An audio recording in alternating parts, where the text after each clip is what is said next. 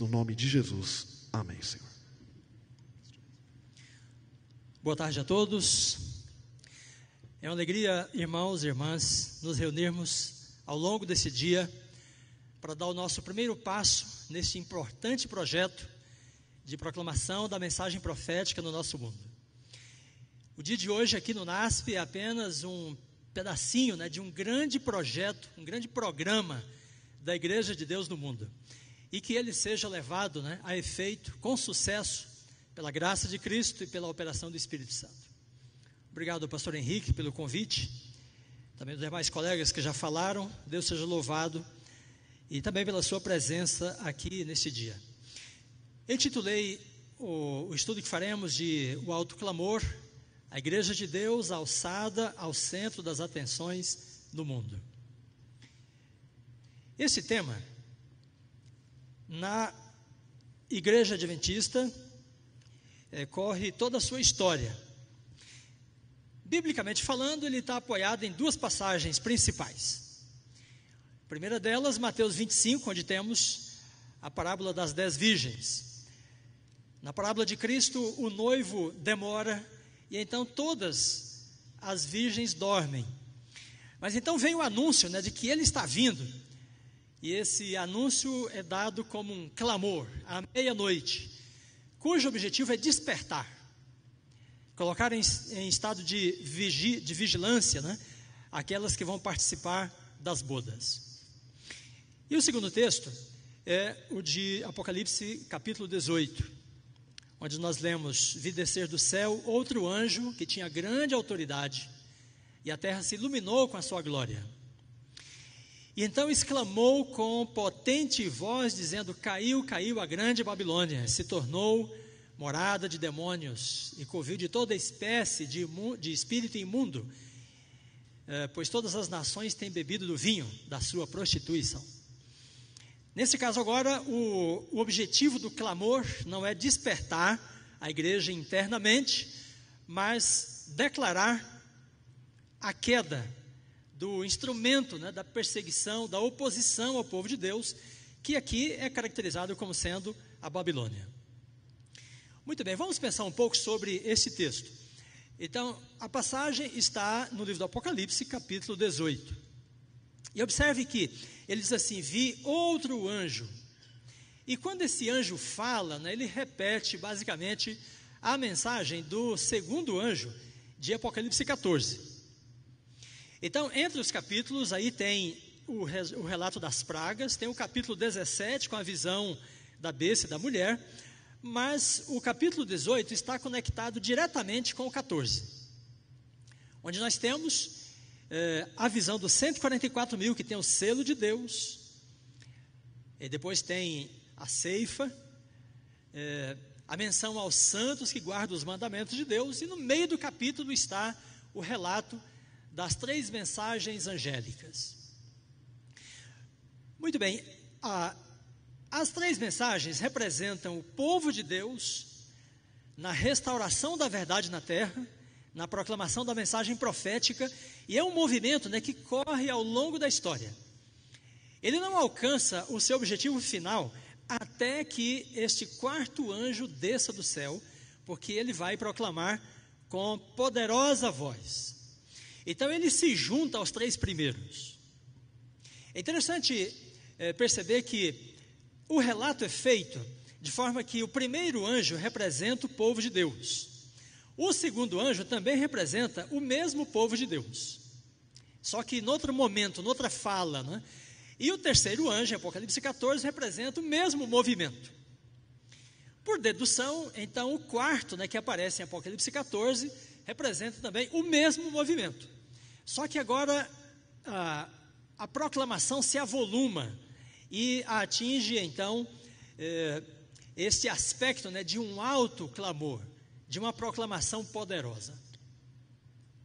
Pois bem, quando nós pensamos em Apocalipse 14, aí nós temos de conectar com um, o trecho né, do Apocalipse que eh, é a unidade narrativa onde está a visão dos três anjos.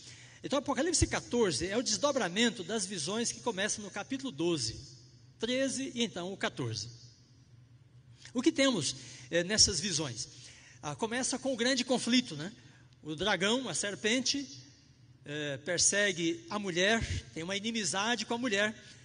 Ela persegue o descendente da mulher, mas na batalha o dragão perde para Miguel, o filho da mulher. Então ele persegue a mulher por 1260 anos. E depois, por fim, ele se levanta contra os remanescentes, descendentes da mulher. E aí diz que eles guardam os mandamentos de Deus e têm o testemunho de Jesus.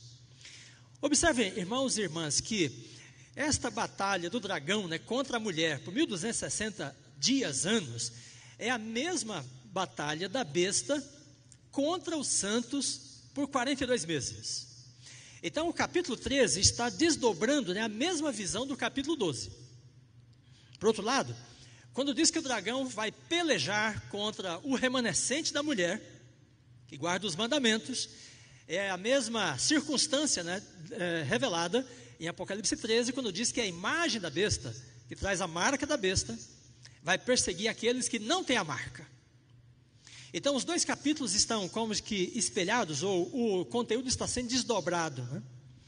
E a gente pode perceber, então, nos três capítulos, que os mesmos que guardam os mandamentos de Deus, segundo Apocalipse 12, 17, né, é o grupo que não tem a marca da besta.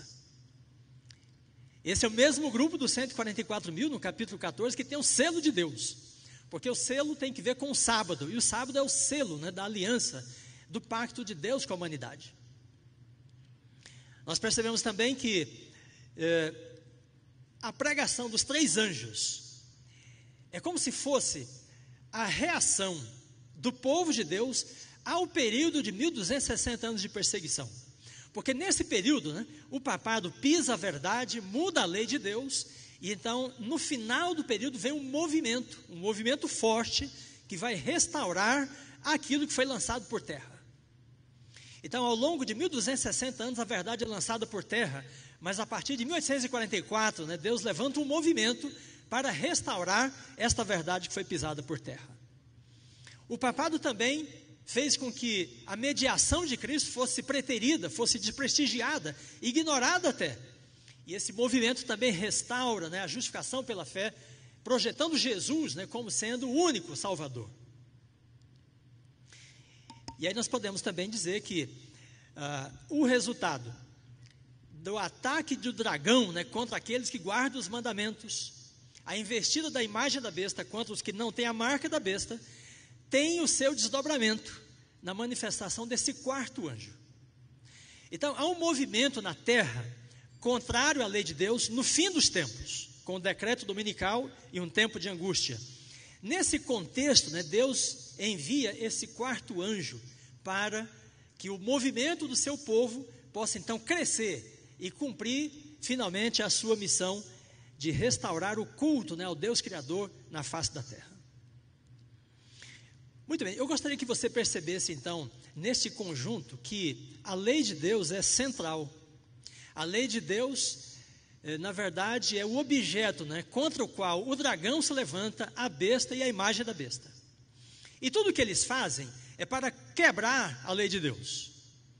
Porque a besta blasfema, ela mata, a imagem da besta mata também.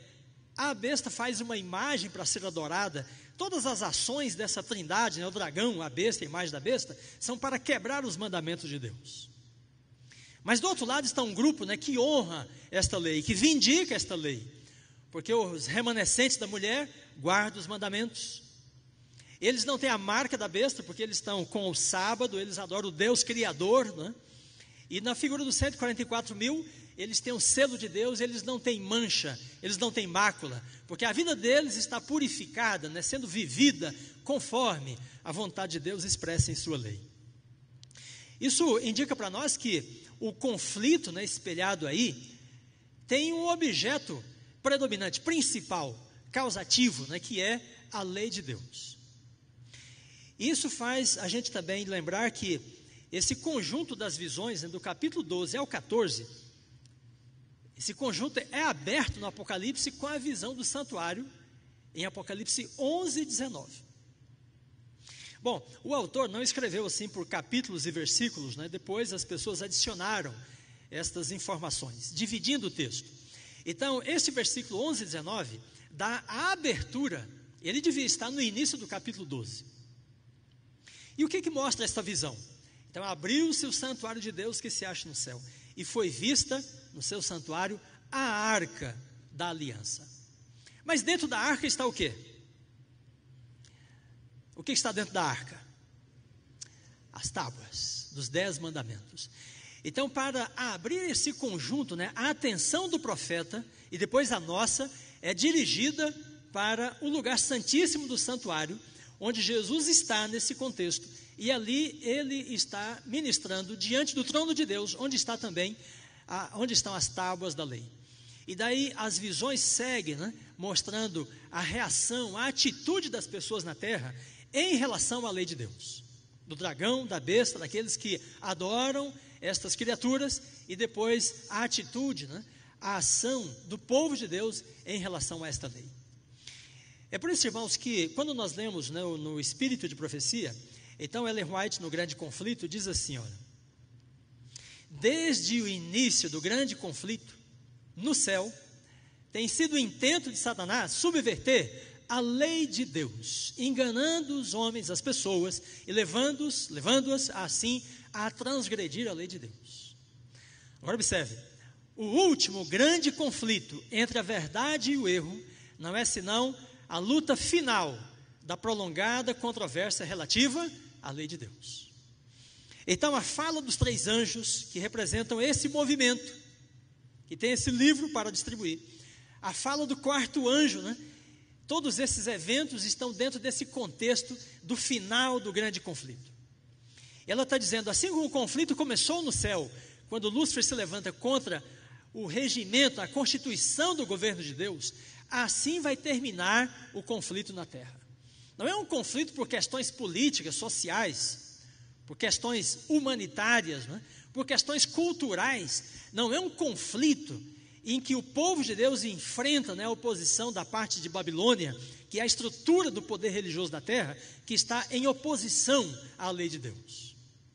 Por outro lado, nós compreendemos também que o povo de Deus, os remanescentes da descendência da mulher, os santos em Apocalipse 13, né, e os 144 mil em Apocalipse 14, esse povo reivindica a lei de Deus no território do inimigo de Deus. Aqui o planeta Terra se tornou né, o principado de Satanás.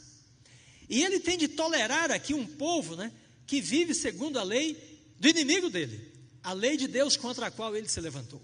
E é por isso que há então um embate, né, um confronto, uma controvérsia entre esses dois polos. Muito bem, a pregação dos três anjos eh, se desdobra num grande movimento que já faz 178, 180 anos ou mais. Quando a gente lê o texto, irmãos, é interessante perceber que o primeiro anjo, né, diz que ele clama em grande voz. E aí, quando João escreveu na língua grega, né, ele escreveu foné megalê. O primeiro anjo que anuncia a chegada do juízo, né, e chama as pessoas para temer a Deus e adorar o Criador dos céus e da terra, proclama sua mensagem em grande voz. Isso significa que o povo de Deus, representado por esse anjo, tem um poder, né, tem uma energia, uma intrepidez na proclamação desta mensagem. A segunda, quando o anjo diz caiu, caiu a grande Babilônia, esse não fala em grande voz. É como se fosse uma mensagem que faz parte do movimento, mas ela não é dada com distinção, com, é, com poder, com intrepidez. E aí vem o terceiro, e então ele proclama também com foné megalê, com grande voz, dizendo: se alguém adora a besta, é a sua imagem, também esse vai beber do cálice, vi, do, do, vinho da cólera de Deus.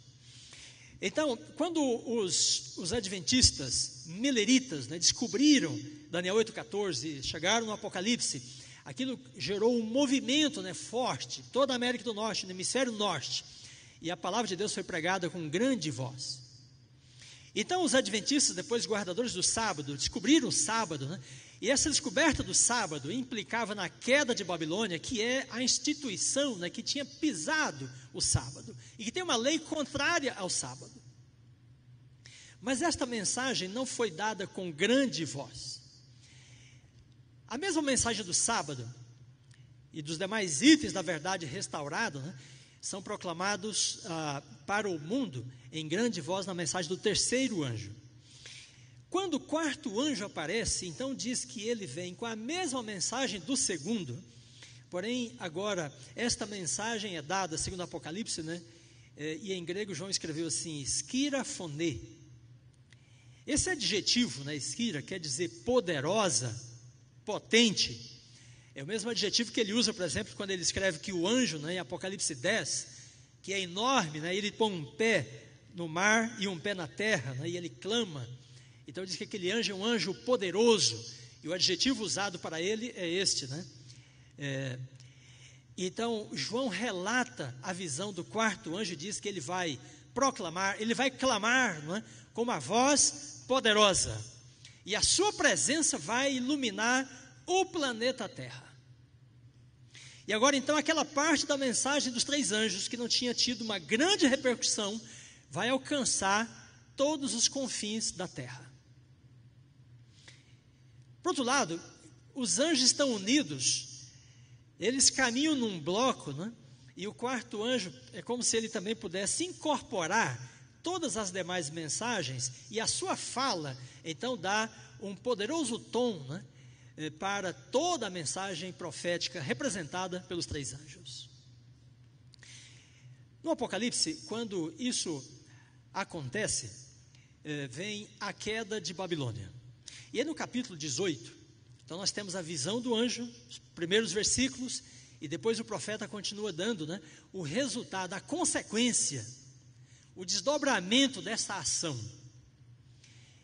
Então, quando o movimento representado por esse anjo proclamar esta mensagem em poderosa voz, a estrutura religiosa do mundo, irmãos, vai ruir,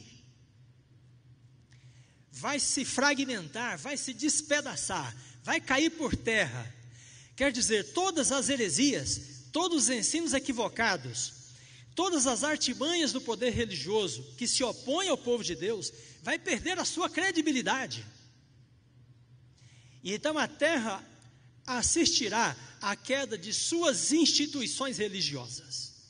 E por isso diz o texto bíblico né, que os reis da terra vão chorar e prantear, porque eles vão ver o mundo debaixo de muitas catástrofes, em estado de caos, e não terão para onde recorrer, já que seus sacerdotes, suas casas de culto, suas religiões estarão caídos. Diz também que os mercadores da terra também choram e planteiam. Pranto e choro, três vezes referidos aí em Apocalipse 18. A terra entrará num estado de comoção, de profundo pranto e luto pela queda das suas religiões. Esse é o efeito né, do alto clamor retratado aí em Apocalipse 18.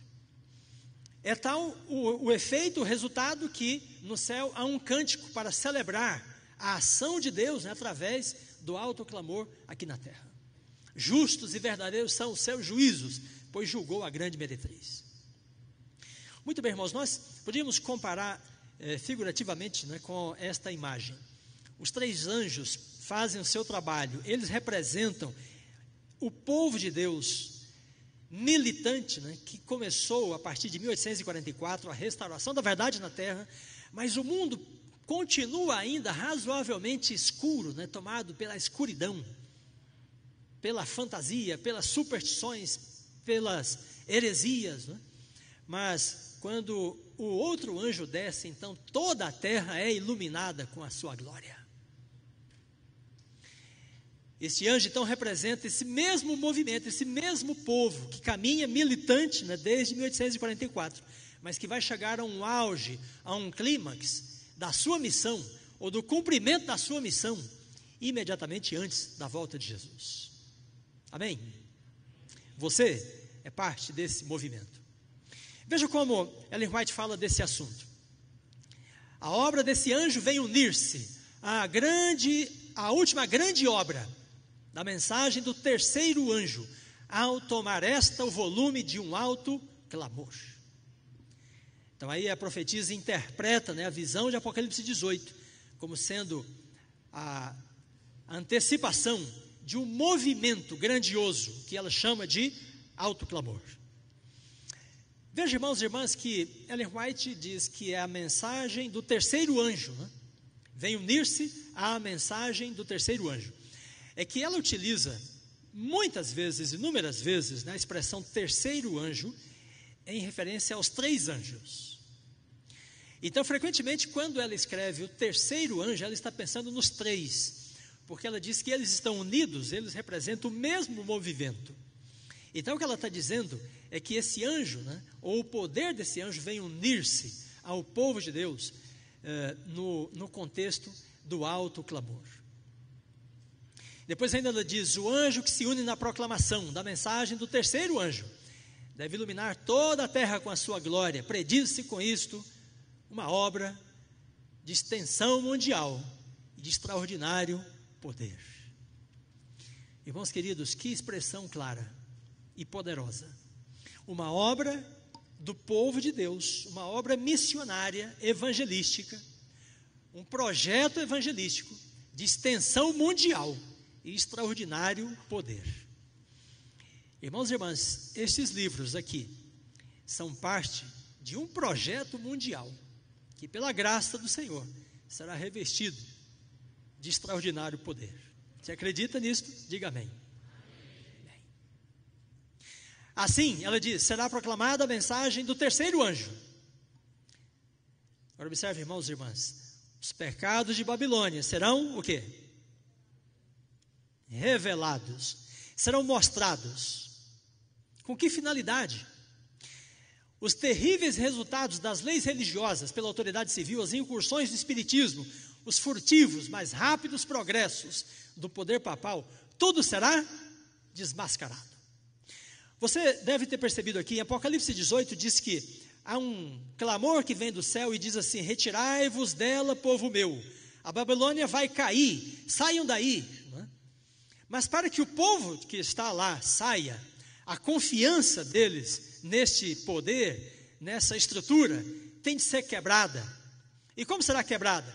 Quando essas pessoas forem esclarecidas, forem instruídas, forem conscientizadas dos pecados de Babilônia.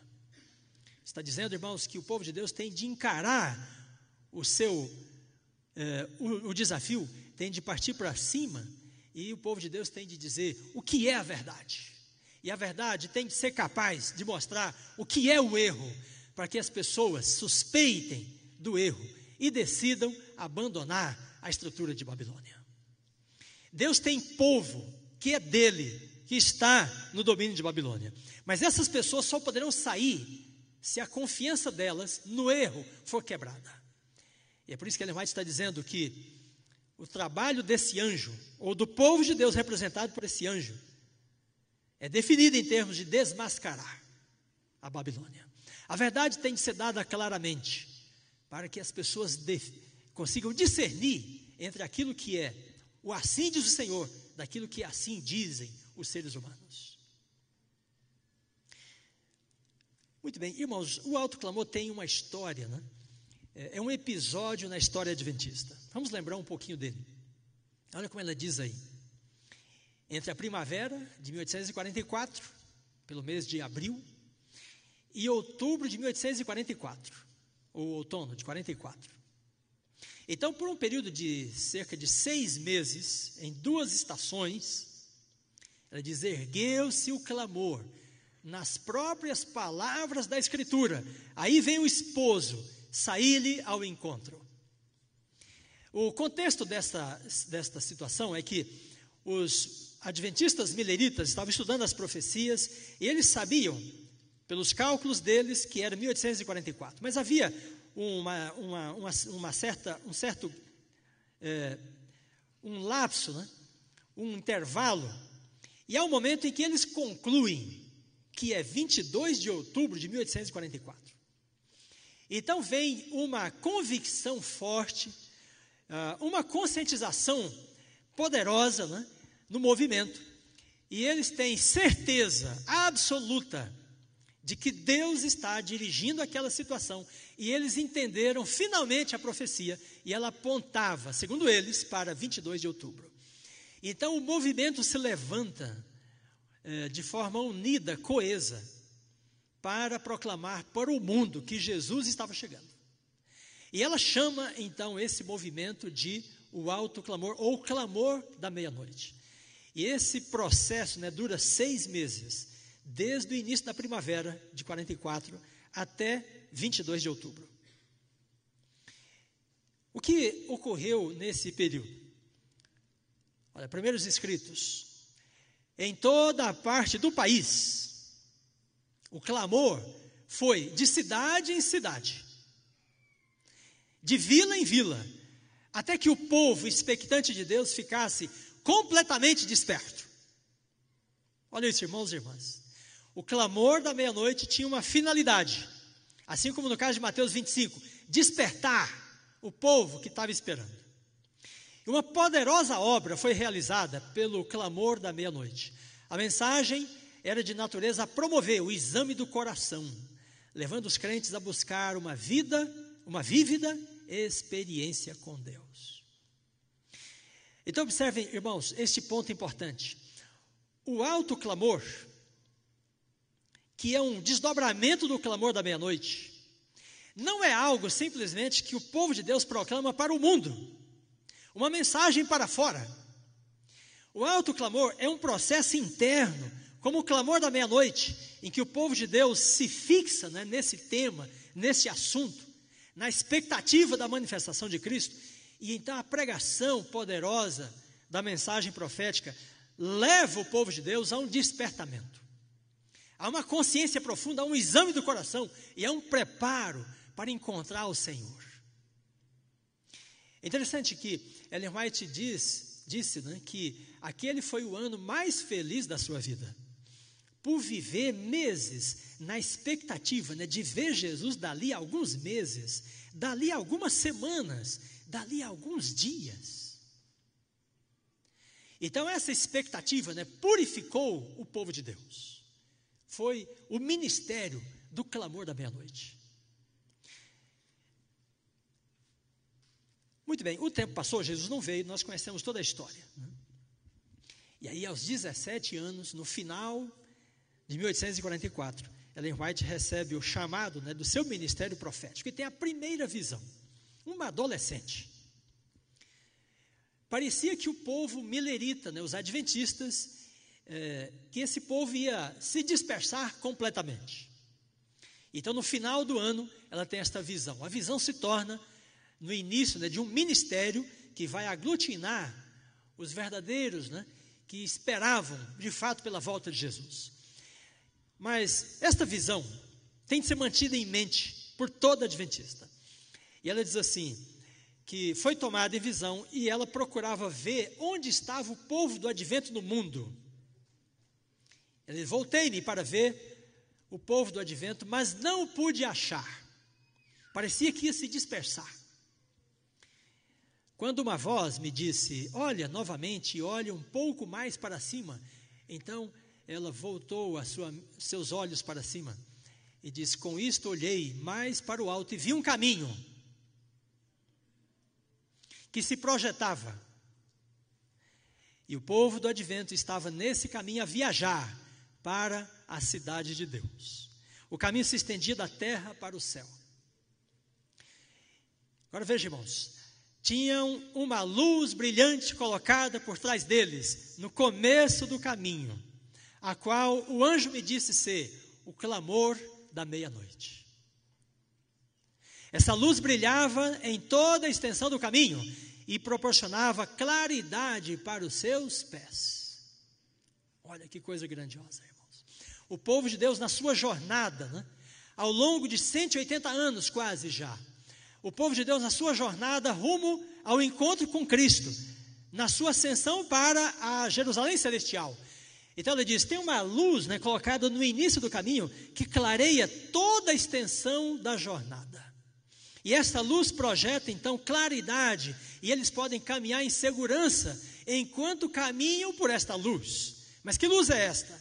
E ela diz que o anjo falou: é o clamor da meia-noite. É aquele sentimento, aquela expectativa, aquele desejo, aquela ansiedade né, de ver Jesus em glória e majestade. De presenciar toda a abóbada celeste coberta por anjos, né? e Jesus ao centro, chamando das sepulturas o seu povo, chamando da terra o seu povo. O povo de Deus não poderá caminhar em segurança se o caminho não estiver iluminado pelo clamor da meia-noite. Essa mensagem profética, esta visão apocalíptica, essa percepção né, que vem pelo estudo da profecia bíblica e que leva o povo de Deus não só a viver na esperança, mas a anunciar a esperança. É a luz que estende-se ao longo do caminho. Agora veja, ela termina de falar ainda sobre o movimento. E ela diz assim: o poder que impulsionou o povo tão vigorosamente em movimento de 1844 será revelado outra vez. Então não foi exclusivo né, de Guilherme Miller, Josiah Litt e os demais. Esta manifestação ocorrerá uma segunda vez. Ela diz: Vi que esta mensagem se encerrará com poder e força muito maiores que o clamor da meia-noite. Amém. Irmãos, eu quero escutar a igreja. Vi que esta mensagem se encerrará com poder e força muito maiores do que o clamor da meia-noite. Queridos irmãos, não, é uma, não foi uma experiência exclusiva deles, lá 178 anos atrás. Ela está dizendo aquela experiência, aquele movimento, né, aquela convicção, aquela fé, aquela expectativa, aquele clamor, né, vai se manifestar com poder ainda maior. E é certo que nós estamos muito longe, irmãos, do entusiasmo, da intrepidez, dos Milleritas, de abril de 1844 até outubro de 1844. Então nós temos de crescer, né? e esta mensagem, esta pregação tem de se avolumar entre nós, a ponto de que possa se cumprir isso aí, uma manifestação de um poder e de uma força muito maiores do que aquilo que se manifestou lá em 1844.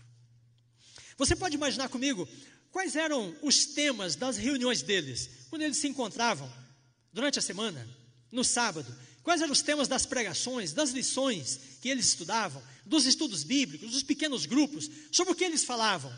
As semanas antes da volta de Jesus, eles tinham uma temática só: Jesus a se manifestar em glória e majestade. E aquilo era a pregação deles para o mundo e um processo interno que os levava a uma purificação. Se Jesus tivesse vindo, irmãos, aquele povo estava preparado para recebê-lo em glória e majestade. Muito bem, continua White. É a terceira mensagem angélica que deve ser proclamada com alto clamor e regada com o derramamento do Espírito Santo em grande medida. O pastor Emilson falou por aqui, a chuva serôdia. E ela diz também: quando for expedido o decreto que impõe o falso sábado, o alto clamor do terceiro anjo, as duas coisas estão conectadas. E ainda diz, a profetisa, é, quando irromper realmente sobre nós a tempestade da perseguição, o povo de Deus vai fazer o que, irmãos? Se unirá. E então a mensagem do terceiro anjo se avolumará num alto clamor, e a terra inteira será iluminada com a sua glória. Ah, há processos né, que envolvem questões sociais, políticas, jurídicas, um processo que vai se desenvolver. Porque ela está falando aqui: tem um decreto, precisa de legislação, tem uma perseguição, precisa até de julgamento. Então, enquanto essas coisas começarem a ocorrer, ela diz: o povo de Deus vai se unir. Irmãos queridos, nós estamos desunidos em várias coisas. Nós temos que caminhar para uma só mente, um só coração, uma só esperança, uma só fé. E esse é o processo né, de preparo interno que o alto clamor produz. E por fim ela diz: e nesse contexto a verdade há de triunfar gloriosamente e em breve. Aproxima-se o tempo em que haverá tantos conversos como no dia de Pentecostes. Queridos irmãos e irmãs, nós não podemos imaginar por nós mesmos quanto povo Deus tem ainda nesse mundo, que nós não conseguimos enxergar, mas Deus os enxerga. E no alto clamor, as pessoas ouvirão a voz de Deus e caminharão para a luz. Como no dia de Pentecostes, porque o Espírito se moverá de forma poderosa sobre o povo de Deus. Eu vou caminhar para o encerramento. E eu gostaria então de compartilhar com você esse texto aqui que eu quero ler com muita atenção com, com a igreja. É de Primeiros Escritos. É uma das narrativas mais impressionantes de Ellen White. E aqui está é, um trecho né, que vai desde o início do alto clamor, do batismo do Espírito, e se estende até o final das pragas. Então escreveu assim: Ao início do tempo de angústia, fomos cheios do Espírito Santo ao sairmos para proclamar o sábado mais amplamente. Irmãos e irmãs, este livro proclama amplamente, poderosamente, convincentemente o sábado do sétimo dia como selo de Deus. E ela está dizendo que ao início do tempo de angústia o povo de Deus sairá cheio do Espírito para proclamar o sábado. Parece estranho para um evangélico, um protestante, um católico, é que proclamar o sábado, irmãos, é proclamar o Deus Criador, o culto ao único Deus vivo. Qual o resultado? Isto enfureceu as igrejas e os adventistas nominais. Olha aí. Pois não podiam refutar a verdade do sábado. Este é o contexto do decreto dominical. E via a espada, a fome, pestilência, grande confusão. Esses são desastres naturais que Ellen White diz que ocorrem antes das pragas, no contexto imediato ao decreto dominical. E os ímpios achavam que tínhamos acarretado esse juízo sobre eles. E então se levantaram e tomaram consenso, ou conselho, para desembaraçar a terra de nós. E aí agora estamos no contexto do decreto de morte. Quando o povo de Deus é acusado dos eventos catastróficos que tomam conta do planeta Terra.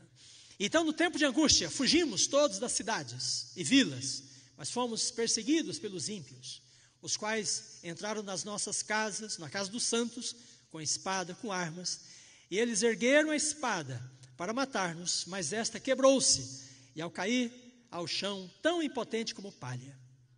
Contexto das quatro primeiras pragas. Então clamamos nesse contexto dia e noite por livramento, e o nosso clamor subiu até Deus.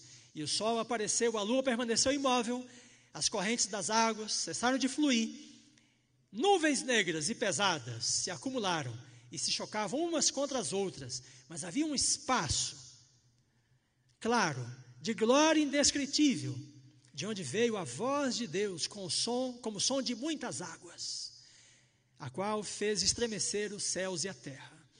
E ao anunciar Deus o dia e a hora da volta de Jesus e a declarar o concerto eterno com seu povo, e quando a interminável, a interminável bênção foi pronunciada sobre os que haviam honrado a Deus e guardado o seu santo sábado, houve um estrondoso, estrondoso clamor de vitória sobre a besta e sobre a sua imagem. Esse, irmãos, é o contexto da quinta praga densas trevas sobre toda a face da terra. E então, um espaço de glória indescritível se abre no céu, de onde as pessoas escutam a voz de Deus. E Deus fala com os guardadores do sábado. Deus fala com o seu povo perseguido aqui na terra. Ele reafirma o concerto com eles e diz: o dia e a hora em que Jesus virá. Aí é o final da perseguição. É o momento em que o povo ímpio vai esquecer o objeto de sua ira. Então ela diz que o povo de Deus vai pronunciar um estrondoso clamor de vitória sobre a besta e a sua imagem. Então o alto clamor começa no batismo do Espírito. E um clamor final de vitória é dado na altura da quinta praga, passando para a sexta, imediatamente antes da volta de Jesus. Queridos irmãos, esses são os acontecimentos à nossa frente. Em 1891, Ellen White escreveu um longo texto, um manuscrito. Era o contexto do debate sobre leis dominicais nos Estados Unidos. E ela pensava que o fim estava chegando. Então, irmãos, Ellen White fala neste manuscrito que o povo de Deus, os administradores da igreja, deviam fazer todos os esforços para fazer circular amplamente o volume 4 de O Conflito dos Séculos. Na época, era este volume aqui, porque não havia ainda profetas e reis. E ela diz, naquele contexto, que esse livro tinha de circular porque ele iria preparar o caminho para os últimos acontecimentos. Então, nesse contexto, ela acreditava que os eventos catastróficos já estavam para começar e o povo de Deus tinha de dar a última mensagem de advertência. Na mente dela, uma conjuntura para um decreto dominical e os eventos dramáticos criavam então a circunstância para o povo de Deus terminar a sua missão. E ela entendia que a circulação deste material iria terminar a missão do povo de Deus. Queridos irmãos, Deus segurou esta situação por 100, mais de 100 anos, para que a sua igreja se alastrasse pelo mundo inteiro, porque naquela época estava restrita à América do Norte, parte da Europa e um pouquinho da Oceania. Agora, esse povo se estendeu por todo o planeta Terra e então pode dar a última mensagem de advertência em nível mundial, debaixo do poder do Espírito Santo de Deus. Nós estamos começando um projeto que está previsto profeticamente e que ele dê os resultados que o céu espera. E que nós também venhamos a dar o esforço, o empenho que o céu espera de nós. Feche seus olhos. Louvamos teu nome, Senhor, pela tua igreja que tu tens guiado ao longo desse tempo. E, ó Pai, ao vislumbrar os eventos grandiosos à nossa frente, nós queremos nos comprometer com a tua palavra, porque queremos ser purificados completamente na graça de Cristo, para participarmos com o Espírito Santo nesse último esforço, no alto clamor, e anunciar que o Senhor está, está às portas. Prepara a tua igreja, ó Pai, para os dias que estão adiante de nós e dá-nos poder e força para fazermos avançar a tua palavra ao nível que tu desejas. Em nome de Jesus. Amém.